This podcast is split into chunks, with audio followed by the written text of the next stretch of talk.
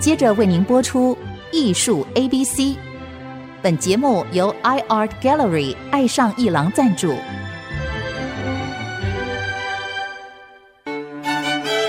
Appreciation, buying and collection。艺术 A B C，艺术入门的三部曲，艺术收藏的必修课，让您成为品味出众的艺术鉴赏达人。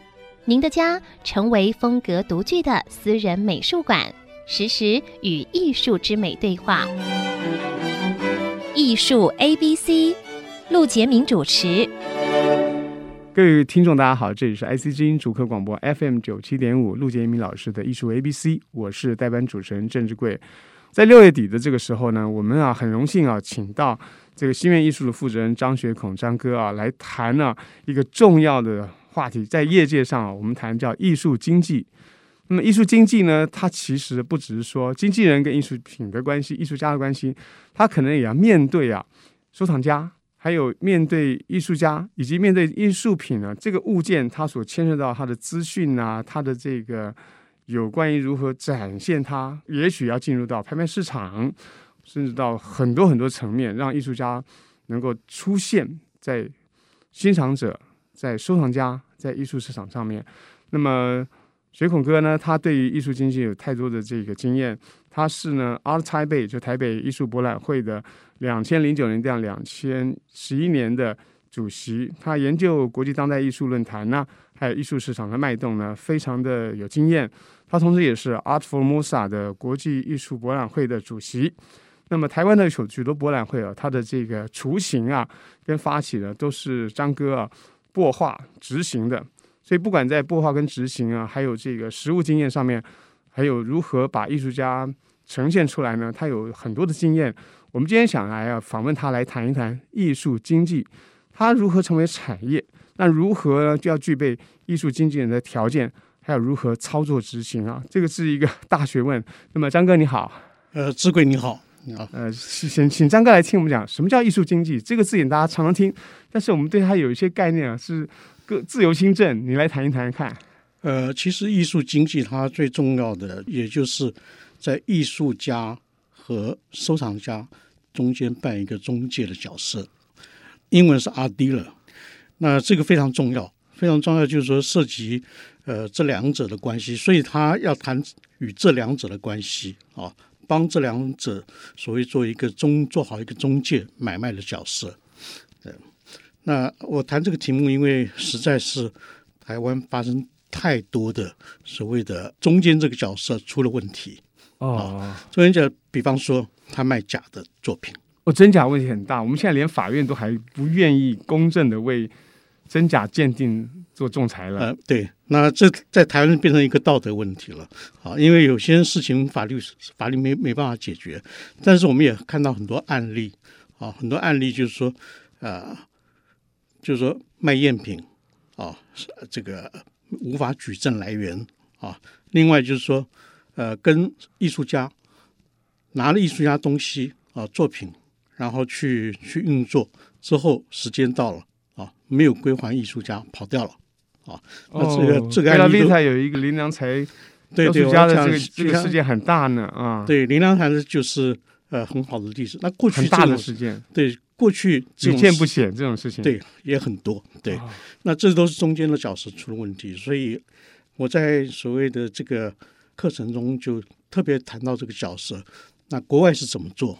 我们现在是情况是怎么样的？那应该做一个规范啊。那另外。这个所谓艺术经济，它有两种，第一个是所谓的画廊啊，这个最重要；第二个是独立的艺术经纪商啊，尤其是个人啊。那这两个，像在美国是有一个协会啊，是由两个经纪人协会，对，就是经纪人协会，他们有相当严格的一个道德规范。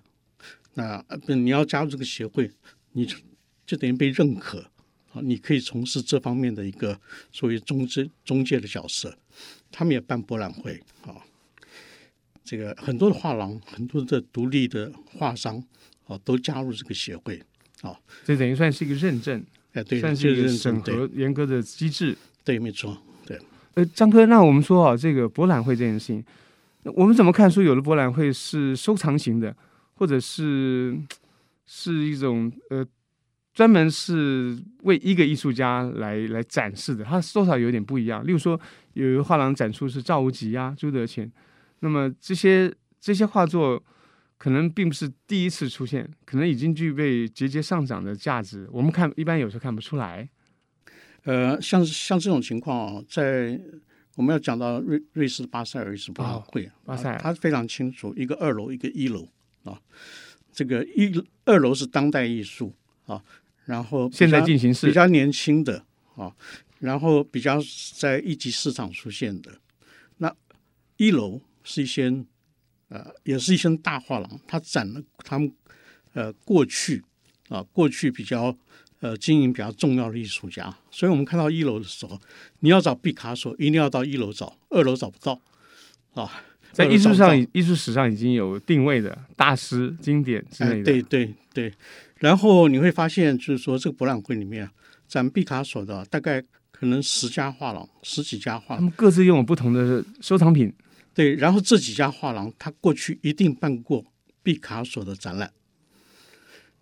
如果说你一个画廊，你说我有毕卡索的作品啊，真迹，你想参加一楼的话，对不起，毕卡索的展览记录上没有你这家画廊，所以你不能说我我有十张毕卡索的作品，我就可以到一楼去展，所以它审核是相当严格。他们有一个老成持重的一个严格机制。嗯嗯，对，他的意思不是你有这东西就可以来声称你有这个东西来展览。对，他的意思也、哦、也也就是说，你过去经济过。毕卡索，啊，过去也不只是毕卡索，其他艺术家也是啊。就说你过去经济过这个艺术家，你在这个艺术家上面啊，去运作、去投资、去宣传，甚至建立过资料库。对，那所以你是有记录的，那你就可以在这个博览会去展他的作品。这些记录有时候要要出自于书面，例如说举荐这些作作品的这个 certificate 收藏。文件的不只是说，呃，等于说你跟这个艺术家有一个过去有个经济关系，嗯、啊，过去有个经济关系，策展关系，我们就认可你这家画廊，嗯，啊，那像有一些画廊，他也在做二手的，他可能在他没有所谓的经济过这个艺术家啊，但他可以在做二手的，那你就进不了这个博览会，所以他分得很清楚。那这是在国外比较大型的博览会的时候。呃，或者知名的博览会，他会做个是非常严格的区分，让他的一个呃整个博览会，我展这个艺术家都是过去经济他的画廊，所以他的作品说应应该是完全没有问题的啊。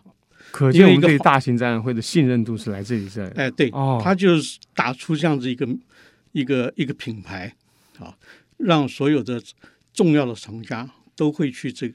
这个博览会去买作品，对，我想那个这个我呃博览会当中分析分了很多。我讲这个瑞士巴塞尔是公认世界第一的，对，嗯，所以在博览会期间或是开始之前，你就看到巴塞尔的机场啊，私人的小飞机从世界各国飞来啊，然后整个轿车到机场里面把它接了，一个马上接到会场，一个接到。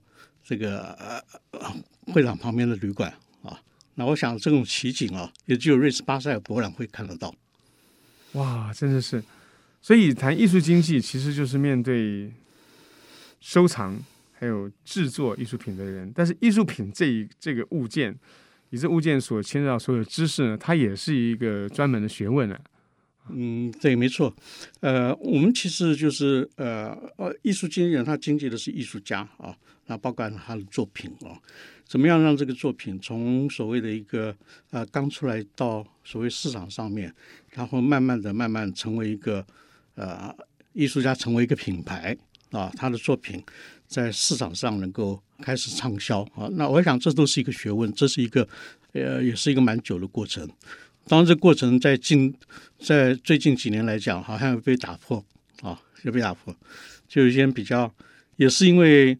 呃，有一些品牌的国际大画廊啊，他经营一些所谓的呃，可能并不是知名度很高的艺术家，啊，突然他的价格就冲上去了啊！这呃，最近几年是有这种情况发生。这种已经突破规律的这种异常现象，我们也会特别小心，是吧？呃，也可以特别小心。那现在其实呃，大家会跟着品牌走。那之前大画廊也是一个品牌，哦，也是一个品牌，也是一个品牌。它推出的东西，好像很多人很多厂家就会去买单。好，各位听众，关于品牌组织值得信任或者艺术品呢的异常攀升的现象，还有经纪人如何帮助藏家或者是一个市场的分析呢？这是一个专业。我们休息一会儿，待会再来问一下水孔哥，怎么样来充实这些专业的能力。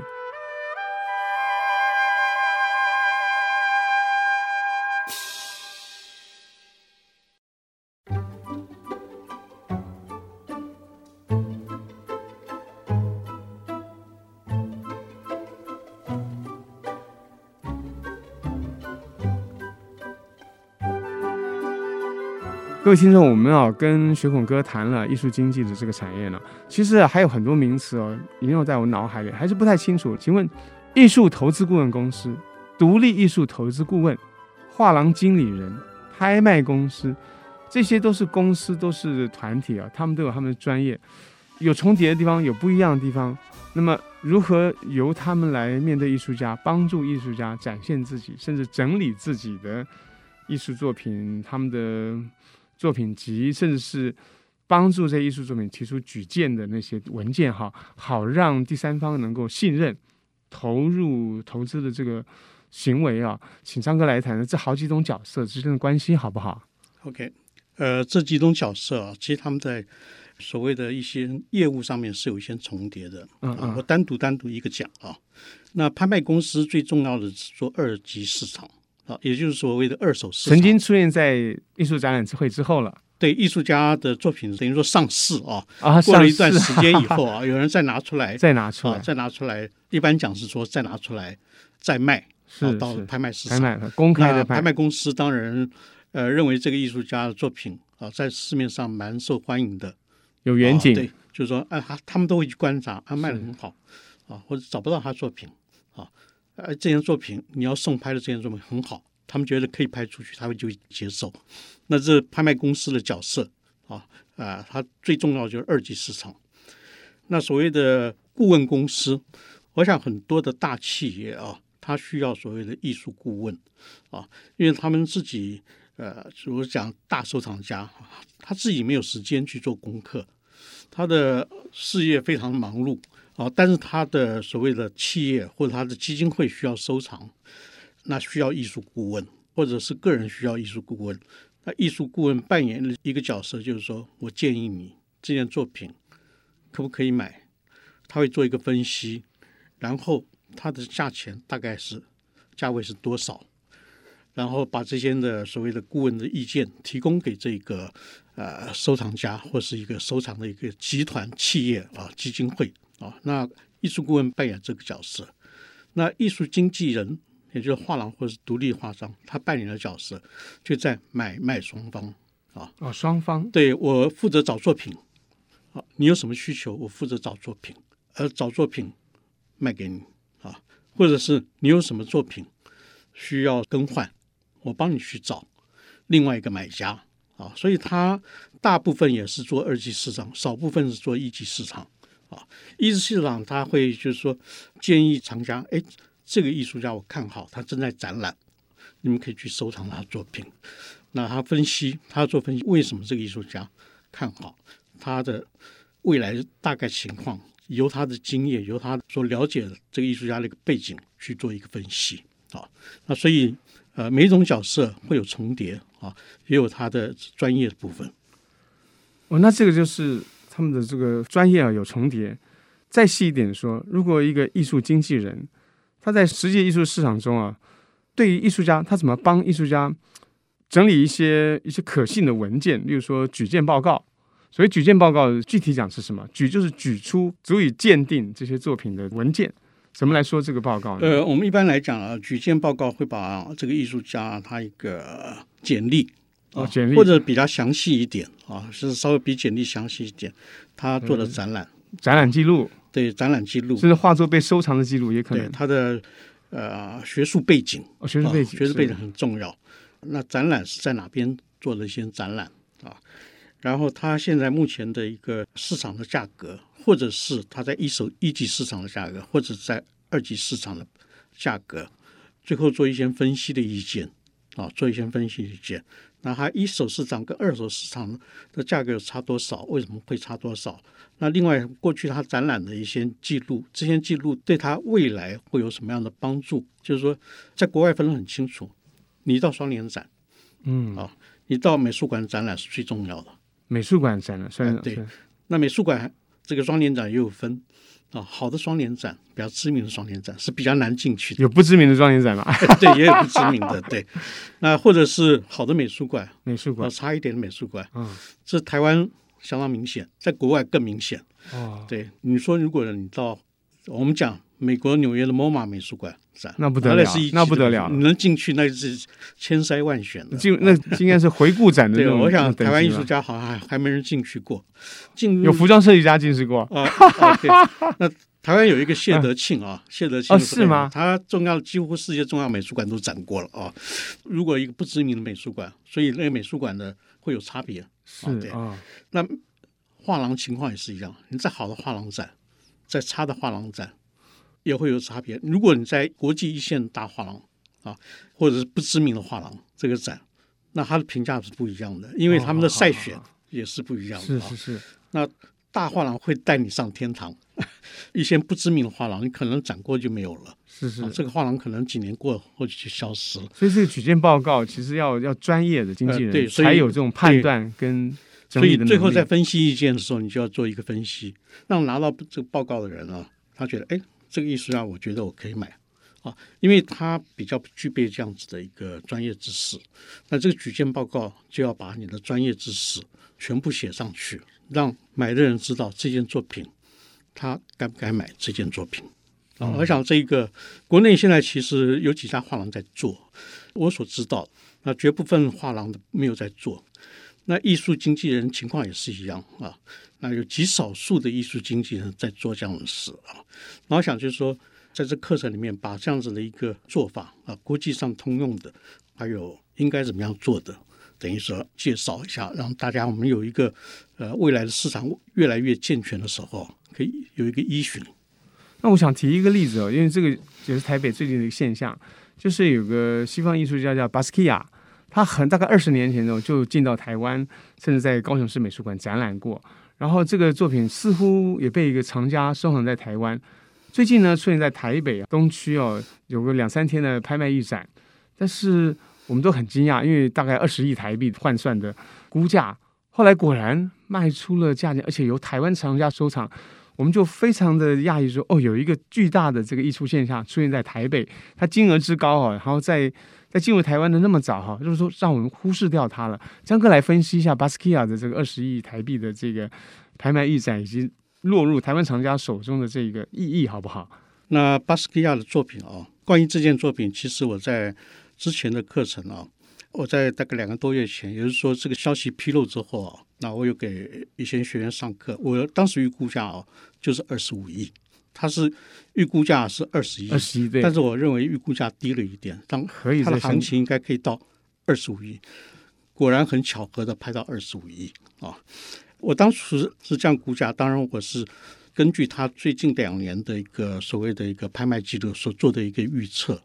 当这个预测是没有说所谓突然有一个人啊用高价要进去去买，很自然的价格到达二十五亿。那据报道是台湾人买的，我不知道是不是真的啊？啊，据报道是是是，对，是我们著名的一个歌手啊，周杰伦买的啊，因为他很喜欢他的作品。那之前我们其实看到巴斯基亚，我在以前就讲过，如果仔细分析他的作品，他的一个画风的时候，你会发现他有三个阶段。一般的我们先报道看不到，他三个阶段，第一个阶段。是他在街头艺术，完全的街头艺术，街头涂鸦，对，是那个是非常生猛的啊，非常生猛。然后你注意到用色，它是完全是用单色啊，所以就是说有点像野兽派一样啊，就是说我用的是原色啊，因为我们知道涂鸦现在都用喷漆，喷漆就一种颜色喷上去，对对对，你绝对不会两种喷漆把它混合在一起啊，所以它没有出现中间色，没有中间色，啊对没有调色的问题，哎，没有调色的问题，所以那颜色个时期的直接上那个时期在墙上，或者是他在在路边有一些喷漆的小作品，这个时候的作品啊，颜色非常的鲜明啊，就是一种颜色，一种颜色，一种颜色啊。第二个时期是他答应，当初 Andy Warhol 在他那边办个展的时候开始，他开始非常小心的画画，他开始了所谓刚开始用一些所谓的绘画技巧，但是还是不是那么明显啊。那个时候是为了办展览所做的作品，之后展览也不多。那个是一个时期，第二时期，第三时期是他后来他已经习惯在画廊或美术馆展览的时候，你看了所谓的中间色就出来了啊，他用一些混色，所以他三种作品的分别相当的明显，一般人没有注意，但是你研究巴西亚时会注意到这个问题。还有风格的阶段性，哎，风格的阶段性。那有人会喜欢他第一阶段，嗯，买不到在墙上，哈，然后小作品。第二阶段最重要的就是在安迪沃霍要他的个展啊，你也买不到，在所谓的大藏家手上啊。那后面有陆陆续续有流出来，啊，第三阶段的作品啊会比较多啊。那我们上次拍卖那个那一件属于第三阶段的作品，哦，对，是是是。哎，这真是一个奇特艺术现象。各位，关于这个艺术的世界啊，缤纷多彩啊，然后意象重重啊，真的需需要艺术经纪人啊，像张哥这样子，也是大的艺术博览会的发起啊、执行者啊，才能够解读这一切。因为最近呢，张哥开了一个艺术经济专面入门的一个线上课程啊，欢迎大家啊，从这个网上找许多资料、丰富的资料去接近，然后去理解这个入门培训班。这是为一些啊，只要有一点兴趣，都可以加入来。听来理解来探索这个课程啊，并不真正需要你在画廊工作多少年哦。这个会在七月中左右。对，欢迎大家上这个书况网去查。呃，张学孔张先生的艺术经济专业入门这个课程啊，非常丰富内容，网上有很多的资料啊。我们就谢谢张哥今天跟我们说了一些梗概啊，还有一些方向，让我们理解艺术经济是多么一个有趣味，因为它接近艺术品的一个课程。我们下礼拜还要再跟张哥再谈哦，关于。年轻艺术家如何展现自己，或者如何找到一个好的艺术经纪人？谢谢各位。